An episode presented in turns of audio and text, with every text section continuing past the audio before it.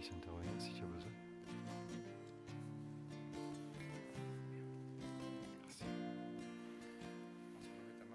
Hmm. Voilà, j'espère que le micro fonctionne, c'est le cas. Est-ce qu'on peut me mettre un chronomètre ici, s'il vous plaît? Merci. Je suis très heureux de vous retrouver. Avec Philippe et d'autres responsables de l'Église, nous rentrons d'une... Déjà quatre minutes qui sont prises là. C'est du vol ça.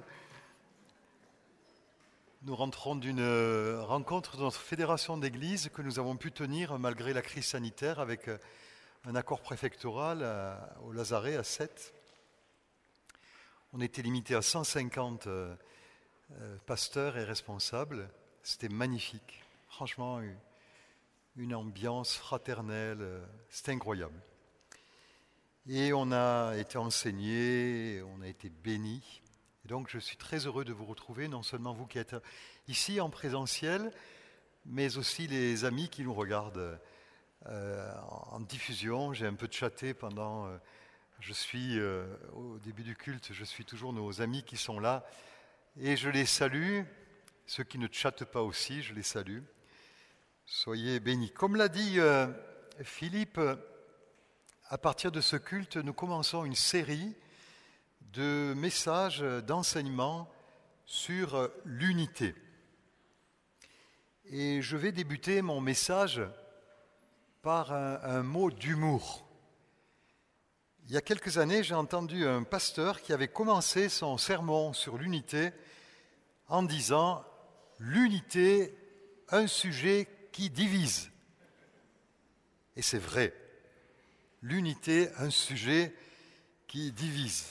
Cette plaisanterie n'est pas exempte de vérité. Effectivement, l'unité des croyants est non seulement un sujet fondamental, nous allons le voir, mais c'est un sujet extrêmement délicat qui peut vite devenir une source de conflit et donc de séparation. Pour vous convaincre de l'importance de ce sujet, il faut se souvenir de la dernière prière de Jésus. Avant son sacrifice au calvaire, cette prière concernait entre autres l'unité de ses disciples, l'unité des croyants. On appelle cette prière la prière sacerdotale. C'est un nom un peu compliqué, mais enfin on a le mot sacerdoce qui nous, qui nous permet de comprendre que cette prière signifie la prière du prêtre, c'est-à-dire dans une perspective globale de la Bible, la prière du sacrificateur, parce que le prêtre est avant tout un sacrificateur, quelqu'un qui sert Dieu et qui lui apporte des offrandes. Et dans cette circonstance où Jésus est là, dans le jardin de Gethsemane, en train de prier son Père, il fait à la fois office de sacrificateur, mais aussi de sacrifice. Il est les, deux à la fois. Il n'offre pas autre chose que sa propre vie pour le salut de l'humanité. En quelque sorte, la position de Jésus à Gethsemane, qui prie pour l'unité et qui se sacrifie pour l'humanité, mais en particulier pour ses disciples, et qui fait office de sacrifice et de sacrificateur, est un peu la position de chacun d'entre nous dans notre génération. Nous sommes un royaume de prêtres. Vous êtes d'accord avec ça? Pardon? Oui, oui, nous sommes un royaume de sacrificateurs. C'est pas moi qui le dis, c'est l'apôtre Pierre. Et donc, ce, ce royaume et ces prêtres sont aussi des offrandes en eux-mêmes. C'est l'apôtre Paul qui dira, je n'ai pas mis ce mot sur euh, le PowerPoint, mais il dira ce qui manque aux souffrances de Christ, je l'achève en ma chair pour son corps, qui est l'Église. Non pas qu'il manque quoi que ce soit au niveau du salut, de la rédemption, mais chaque génération a son lot de persécution et de chrétiens qui, dans le désir de voir le royaume de Dieu arriver, sont prêts à sacrifier leur existence à la cause de Jésus-Christ. Et j'espère que nous faisons partie de ces hommes et de ces femmes qui sont à la fois sacrificateurs et sacrifices. Que demande-t-il au Père dans ce jardin de Gethsemane? Dans Jean 17, 20, il est dit Je ne prie pas pour eux seulement, mais encore pour tous ceux qui croiront en moi, à travers leurs paroles, afin que tous soient un, comme toi, Père, tu es en moi, et comme je suis en toi, afin qu'eux aussi soient un en nous, pour que le monde croie que tu m'as envoyé. Je ne sais pas si vous savez comment on appelle les dernières paroles des mourants. On appelle ça en latin ultima verba, les dernières paroles. Et les dernières recommandations d'un homme proche de la mort sont d'une importance capitale pour ceux qui restent. Et cette prière nous est donnée par Jésus comme un testament spirituel. Le Fils prie le Père et lui demande instamment d'exaucer sa prière. Alors j'ai une bonne nouvelle pour vous. J'aimerais vous dire que les prières de Jésus sont toujours exaucées. Est-ce que c'est vrai? Dites bien fort, les prières de Jésus sont toujours exaucées.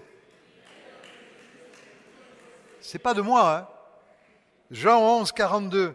Pour ma, part, pour ma part, je savais que tu m'écoutes ou que tu m'exauces toujours. Le Fils a une telle relation avec le Père qu'il sait que ce qu'il lui demande lui sera accordé. Nous pouvons donc être assurés que la prière sacerdotale et ce passage sur lequel je me suis arrêté sur l'unité est exaucé dans chaque génération depuis 2000 ans. Depuis 2000 ans, sur la surface de la terre, il y a eu des hommes et des femmes qui avaient l'esprit du Christ et dans cet esprit du Christ, ils avaient cette passion de l'unité. Rechercher l'unité, être ouvrier de paix entre les frères, travailler au, rapprochement des, chrétiens de différentes traditions, consiste donc à entrer dans l'exaucement par le Père de la prière de Jésus. Participer à l'unité est donc une œuvre divine.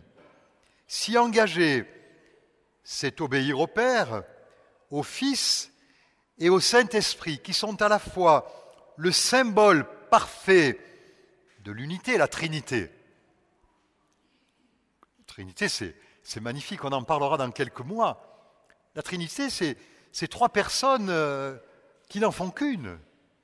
Et donc, euh, le Père, le Fils et le Saint-Esprit sont à la fois le symbole parfait de l'unité, mais ils en sont la source même.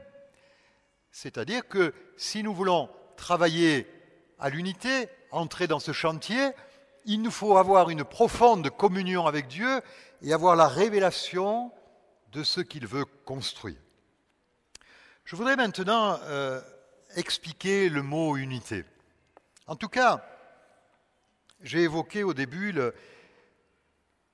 la difficulté qu'il y a à parler de ce sujet et je désire revenir sur ce point afin que nous soyons bien d'accord sur le sens que nous devons, devrions donner à ce mot. Je dirais tout d'abord que l'unité n'a rien à voir avec le mouvement écuménique. C'est une grande confusion chez les chrétiens. Quand nous parlons d'unité, ils ont l'impression que nous parlons d'écuménisme. Alors bien sûr, je ne crois pas qu'il faille mépriser du tout hein, euh, je sais pas une critique je, suis, je fais là, il hein.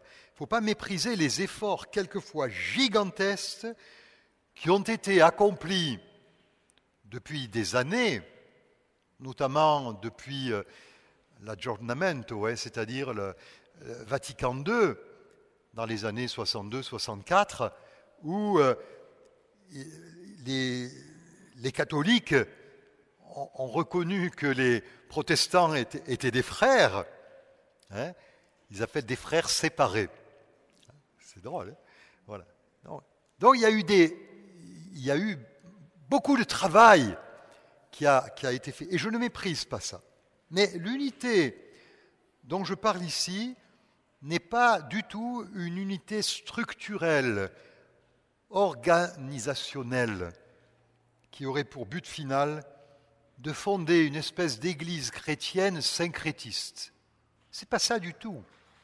Et euh, je crois qu'il ne faut pas oublier que nous avons des options différentes en tant que chrétiens appartenant à telle ou à telle obédience.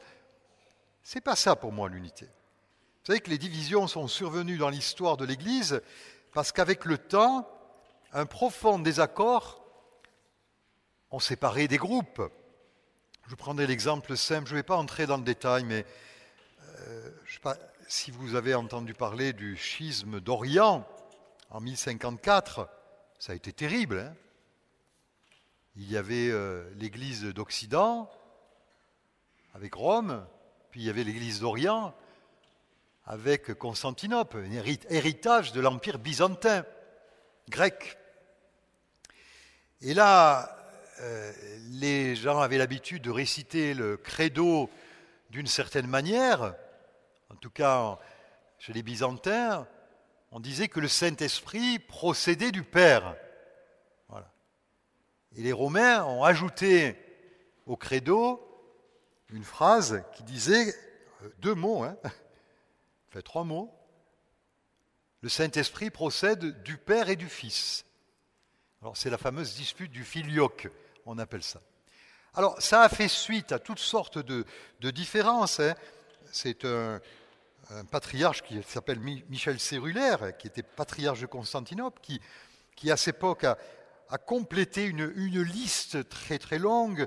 Notamment, il y avait des différences dans l'observance du jeûne du samedi, la permission de consommation de laitage pendant la première semaine de carême, euh, l'obligation du célibat des prêtres, euh, la consommation d'animaux morts par suffocation, l'utilisation de pain pour l'Eucharistie, le refus de chanter Alléluia dans certaines euh, liturgies. Enfin, il y avait une liste incroyable de différences. Et finalement, si aujourd'hui vous avez un grand pan du christianisme qui s'appelle l'orthodoxie, ça remonte à ça. Plus tard, au XVIe siècle, six siècles plus tard,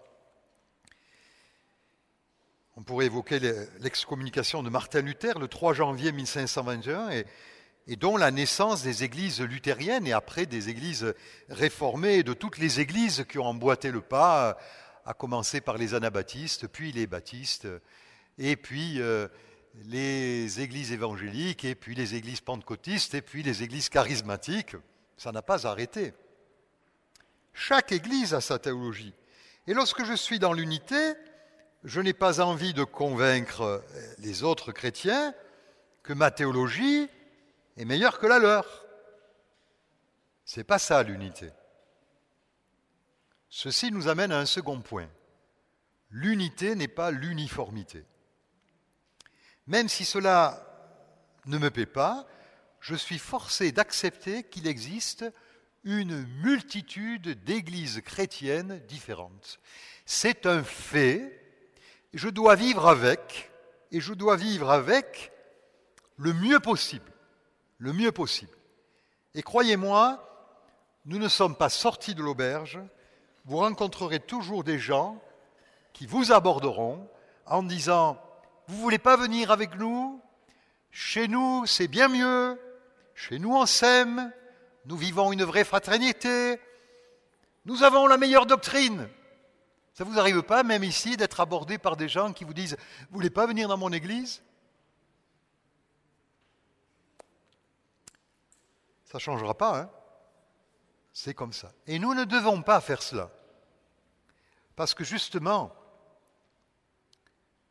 être dans le chantier de l'unité, ce n'est pas essayer d'attirer des gens dans sa propre église. L'évangélisation, ce n'est pas pour les croyants, c'est pour les non-croyants.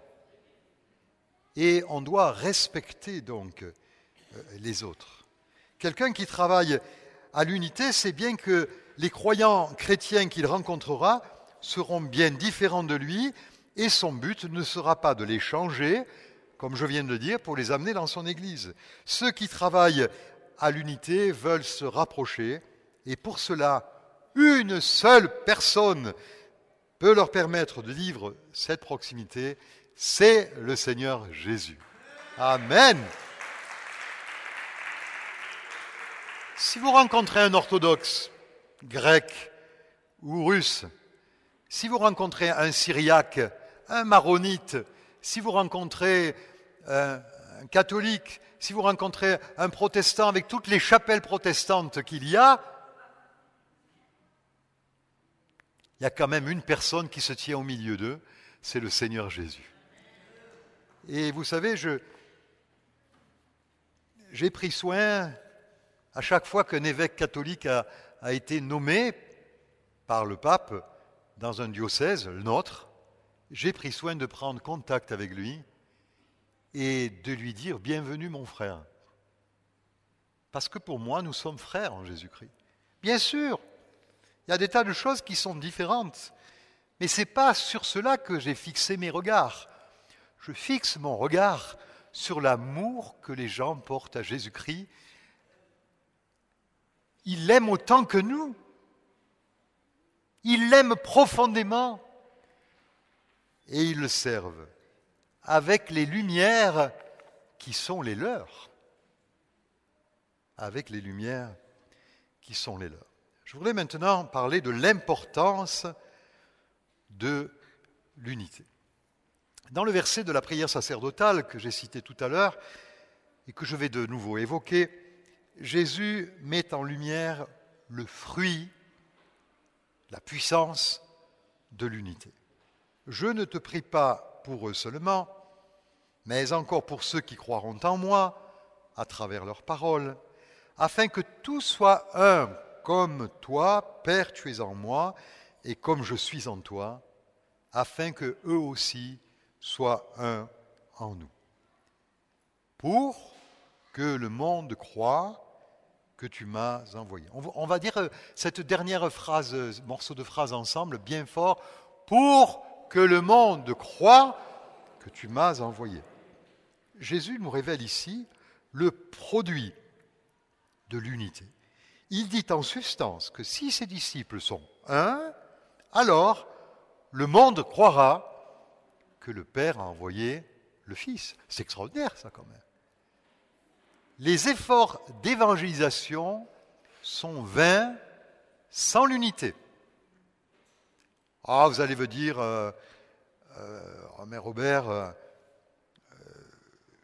c'est pas, pas toujours vrai. On peut faire beaucoup d'efforts pour essayer de convaincre notre entourage de l'œuvre de Jésus pour l'humanité, sans obtenir les résultats parce que le monde est choqué par les divisions des chrétiens entre eux et ces divisions s'élèvent en faux contre nous-mêmes. Tout effort d'évangélisation qui contient en germe des critiques à l'égard des autres croyants en Jésus sont absolument contre-productifs. Peut-être vous me direz, mais Robert, nos efforts d'évangélisation fonctionnent bien, nous avons fait tant de baptêmes, l'Église locale grandit. Ok, oui, mais quelle est la qualité des gens que vous engendrez? Nous engendrons tous à notre espèce, selon notre espèce. Et du coup, les églises sectaires par rapport aux autres engendrent de nouveaux membres qui seront eux-mêmes sectaires et qui excluront automatiquement les autres chrétiens. Vous comprenez, c'est quelque chose qui passe d'une génération à une autre, et c'est terrible. C'est terrible. Alors quelqu'un rencontre Jésus, se fait baptiser, et on lui dit, tu sais, les catholiques ceci, les orthodoxes là, les protestants ceci, etc. Et tout à coup, c'est quelqu'un qui est élevé comme un enfant dans une famille qui lui donnerait la peur du monde. C'est vrai, ça fait quelqu'un de fragile, quelqu'un de replié sur soi-même, qui n'est pas ouvert, qui n'est pas en sécurité. Les disciples de Jésus ont été confrontés à cette problématique de la diversité et des différences entre les disciples de Jésus. Écoutez ce texte, Marc 9, 38. Jean lui dit, Maître, nous avons vu quelqu'un chasser les démons en ton nom, nous l'en avons empêché parce qu'il ne nous suit pas. Ne l'en empêchez pas, répondit Jésus, car personne ne peut faire un miracle en mon nom et aussitôt après dire du mal de moi, en effet, qui n'est pas contre nous et pour nous. Ah, quelle largesse d'esprit, Jésus Quel bel exemple de respect de l'autre et de son travail. Vous vous rappelez, Jésus est là avec ses disciples, et tout à coup quelqu'un d'autre parle en son nom, ailleurs, il n'est pas dans la troupe des disciples, et Jésus n'est pas du tout choqué. Il dit, celui qui n'est pas contre nous et pour nous. Quelle belle attitude, quelle belle attitude qui montre une intelligence fine et empreinte d'humilité, car qui pourrait à lui seul s'occuper d'apporter la bonne nouvelle à un monde si vaste? Le Seigneur ne nous demande pas nécessairement de travailler avec ceux qui sont différents, mais il nous demande de le respecter en tant que personne qui croit en lui et qui le servent avec les lumières qui sont les leurs. Je vais vous parler de la prière en disant que nos prières aussi sont vaines et infructueuses, sans unité. Comme l'évangélisation est stérile sans l'unité, il en est même des prières. Pensons-nous que le Seigneur va exaucer les prières de personnes remplies de critiques à l'égard des autres croyants.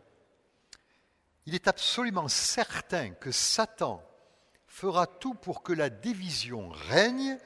D'ailleurs, c'est dans son mot diabolos, hein, c'est vraiment celui qui divise, hein, qui arrive à mettre une, séparation entre les frères. Donc Satan fera tout pour que la division règne à la fois entre les différentes obédiences du christianisme, mais aussi au niveau de chaque église locale d'une ville et dans chaque église. Vous comprenez la, déclinaison. Hein Toutes les grandes obédiences, catholiques, protestants, orthodoxes, les églises locales dans une ville ou dans un pays, et chaque église locale à l'intérieur même de l'église, il est là pour semer le trouble. Lorsque l'ennemi peut mettre la zizanie entre les églises d'une même ville, il n'aura rien à craindre quant à la propagation de l'évangile dans la cité. Il regardera ça avec plaisir en disant, tant qu'il se tape dessus, je suis tranquille. Et c'est vrai, et c'est vrai, et c'est malheureusement vrai. Quand je dis que les prières sont vaines et infructueuses sans unité, vous allez me dire, Robert, tu exagères. Non, j'exagère pas. Matthieu 5, 23. Si donc tu présentes ton offrande vers l'autel, et que là tu te souviennes que ton frère a quelque chose contre toi, laisse ton offrande devant l'autel, et va d'abord te réconcilier avec ton frère, puis viens présenter ton offrande. Ah, sauf si vous considérez que les autres chrétiens ne sont pas vos frères. Je me rappelle euh, un jour, euh, quand j'étais adolescent, il n'y a pas très longtemps, euh, j'ai je disais à mon pasteur, euh, parce que vous savez, il y a, il y a 50 ans, c'était raide. Hein. il y a eu du progrès depuis. Hein. Je disais à mon pasteur, pourquoi on n'a pas, pas de contact avec les... Et je ne parlais même pas des catholiques. Hein, pourquoi on n'a pas de contact avec nos frères euh, baptistes ou autres? Il m'a dit, c'est pas nos frères. Je dis, ah bon? Il m'a dit, ce sont nos cousins. Mais c'est authentique.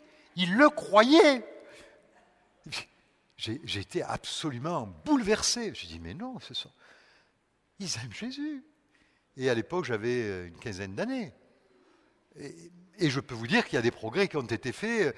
Merci Seigneur euh, pour euh, le CNEF, par exemple, la Fédération protestante de France. Merci Seigneur pour les, réunions de rencontres d'unité. Il y a du chemin qui a été fait.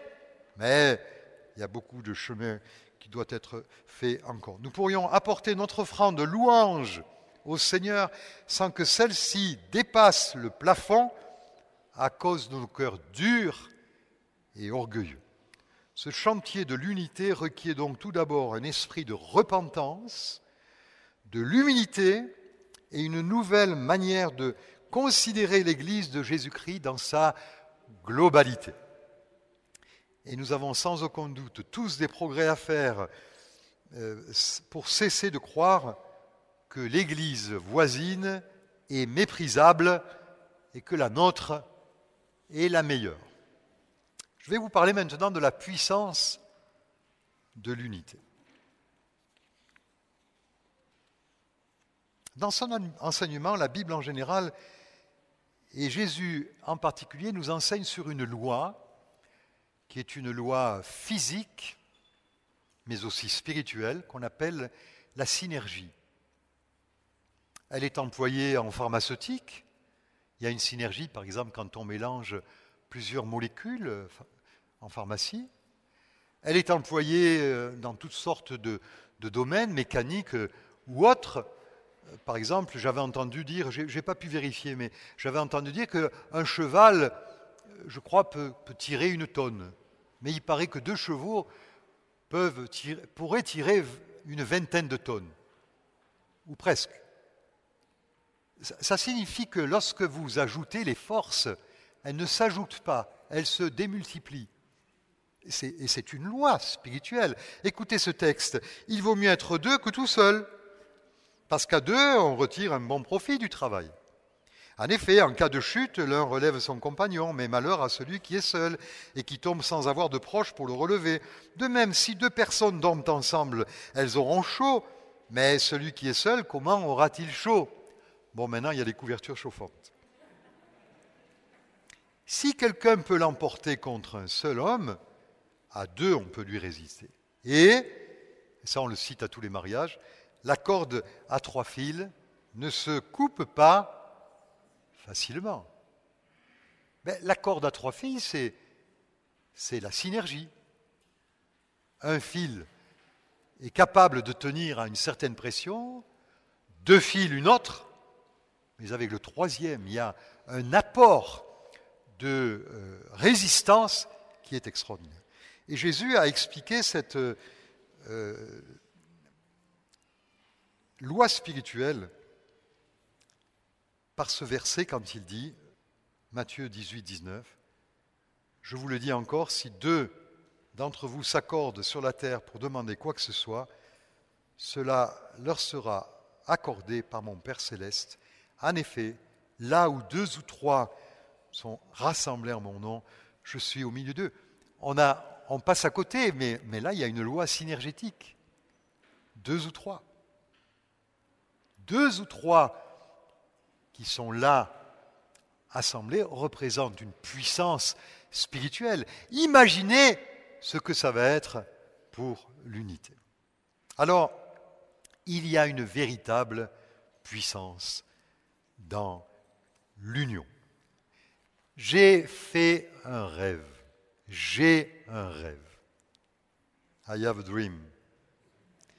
Vous connaissez cette expression que nous devons à Martin Luther King, ce pasteur baptiste américain qui a lutté pour la cause des Afro-Américains. Je rêve qu'un jour, toute la vallée sera relevée, toute colline et toute montagne seront rabaissées, les endroits escarpés seront aplanis, et les chemins tortueux redressés. La gloire du Seigneur sera révélée à tout être fait de chair. Telle est notre espérance. C'est la foi avec laquelle je retourne dans le sud. Discours prononcé le 28 août 1963 devant euh, la Maison Blanche et avec un, un auditoire de 250 000 personnes un discours que je vous invite à aller écouter sur euh, les réseaux sociaux, un discours magnifique, il est, il est très long, vous pouvez en, trouver la version française sur, euh, euh, donc écrite sur les, les réseaux sociaux, c'est tout bonnement magnifique. Eh bien, figurez-vous que Robert fait un rêve. Et je vous invite à vous à venir me rejoindre dans ce rêve. Imaginez que dans une ville de France, Les chrétiens réussissent à se respecter, à s'aimer, à prier ensemble dans des assemblées de milliers de personnes dans chaque ville. Si une cité réussissait à accomplir cela, ce serait comme un feu de poudre. La flamme se répandrait, la France s'enflammerait. Et il faudrait bien que ça commence par un endroit, et pourquoi pas par les Et pourquoi pas par les Cela commence dans l'église locale et se répand ensuite comme un parfum de bonne odeur. Et c'est comme ça que ça a commencé dans l'église qu'on appelle l'église primitive. Acte 4, 32, la foule de ceux qui avaient cru n'était qu'un cœur et qu'une âme, et avec beaucoup de puissance, les apôtres rendaient témoignage de la résurrection du Seigneur Jésus, et une grande grâce reposait sur eux tous. L'unité, c'est le chantier de Dieu pour le salut de tous. Entrons dans le chantier de l'unité. Soyez abondamment bénis et que Dieu bénisse notre département. Amen.